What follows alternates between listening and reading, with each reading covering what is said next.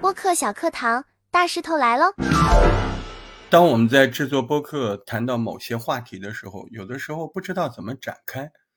其实这个问题呢，嗯，你这么想就好了，就好像在生活中，我们谈到一个事儿，别人跟你谈起一个事儿，你会说什么？大不了就几方面，一个你对这件事情的理解，还有一个就是你有没有看过、听过或者亲身经历过这件事儿。无论你是说情绪上的，还是说某个概念呢，还是说某一类事情的发生啊，都一样。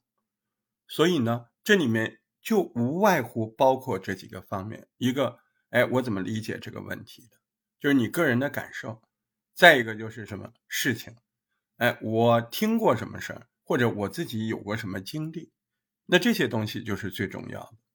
而且我都会建议。初学者呢，先说经历，后说感受，啊，后说感受。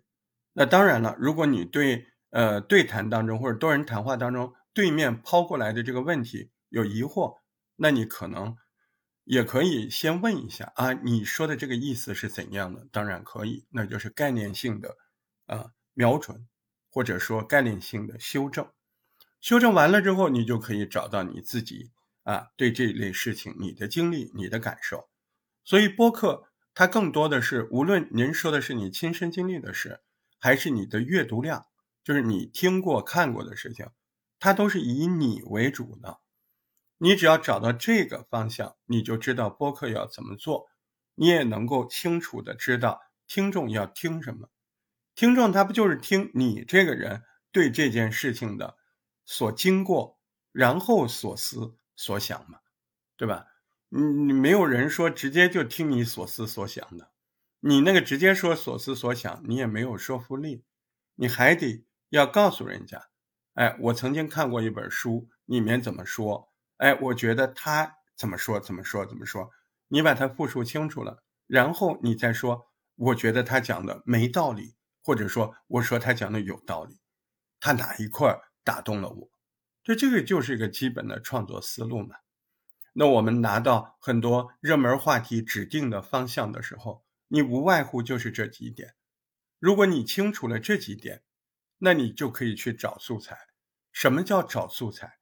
找素材嘛，就是自己他没有经历过这类事情，甚至自己的阅读量不够。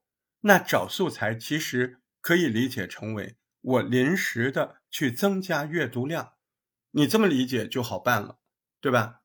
就是我没有经历过这个事儿，那我要找一找，那网上有没有人写这类的经历？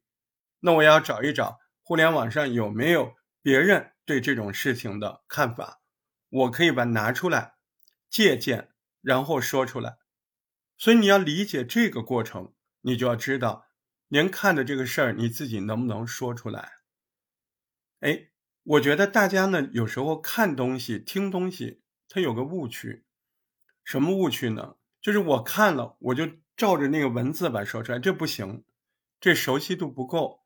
你看一段东西，听一段东西，你回头啊，哎，你把那书盖上，把那视频关起来，你自己说说看，能说你再去录节目，不能说，说明你对这个事情不熟，对吧？你细节各方面你没想好，你就再看一遍，一直到你单独能把这件事儿说出来了，那就好了。那这个也是个能力，哎，你要不停的增强你的复述能力。那所以呢，你得考虑，我平常在找素材的时候，找完了，我怎么把它吃透？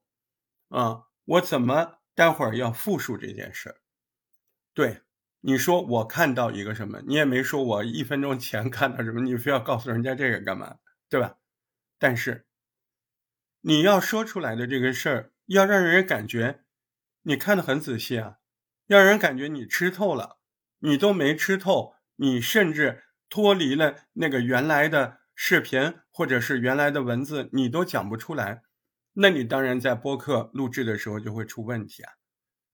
这玩意儿就跟你平常生活中聊天跟人吹个小牛啊，跟人闲聊几句一样，那你对那个事儿你都不能复述出来，你聊什么呢？对吧？聊不起来，隔壁打架了，你也没看着，没看着你可以问呢，你也没问清楚，所以你没有谈资，所以你找来的素材其实是谈资，哎，对吧？所以这个谈资你熟不熟？当然了，最方便的是你在你自己真实的生活中找一段这样的经历。我们今天早上听了思文的新的一期节目，说情绪的，啊，有人说这是不是漫谈着？其实不是，你仔细看，它还是一个问题一个问题的解的。比如说，情绪是一个什么样的东西？啊，这个他们怎么正确的理解所谓情绪波动？哎，那都有例子，是不是？不停的听的是他们在生活中的例子。啊，比如说，有的时候因一类事情，别人的一些动作让自己不舒服，哎，他就有情绪了。那斯文这个时候就详细的叙述了小时候搭人家车，感觉人家不情不愿，但最后带了他，他在车里面就很不舒服，因为他感觉到别人是不情愿的，以至于他在车的后排座默默的哭，啊，回去好几天都不开心。他认为这就是一种情绪，那那他说的这个经历，那才是我们听的内容啊，是吧？那你说你有没有这样的内容？那你回想，如果你有，你最好把这些内容放大，挑出来说，是不是？也不用指名道姓。那你说我实在想不出来，那不就是第二招吗？去找素材，影视作品里面呀，啊，你听说的或者网上的某个事儿啊。所以你得就事儿说理，要不然这个谈天太干，对吧？搞得好像人家什么事要来听你教育一样，不是？大家就聊天，听听你的感受，你为什么有这个感受？你得说事儿。啊，我最近录了一个什么，呃，再也不想经历的。那我就想，我到底真实生活中有什么再也不想经历的？就是差点死了呗，对吧？你你们有兴趣可以听一听。啊，那都真实的，嗯，好，所以呢，这一小节的节目呢，我们就说了怎么把一个事儿说好啊，找不到那个事儿的素材，我们应该怎么想，对吧？拿到一个话题怎么破题，那无外乎那几个方面，哎，回头您再重听一下，那希望你呢听了这条节目，拿到指定的话题，知道该怎么聊，我们今天就聊这儿啊，再会。加群加群，小伙伴们，微信搜索“大石头八幺八”，大石头汉语拼音全拼加上阿拉伯数字八幺八，马上打开一个全新世界。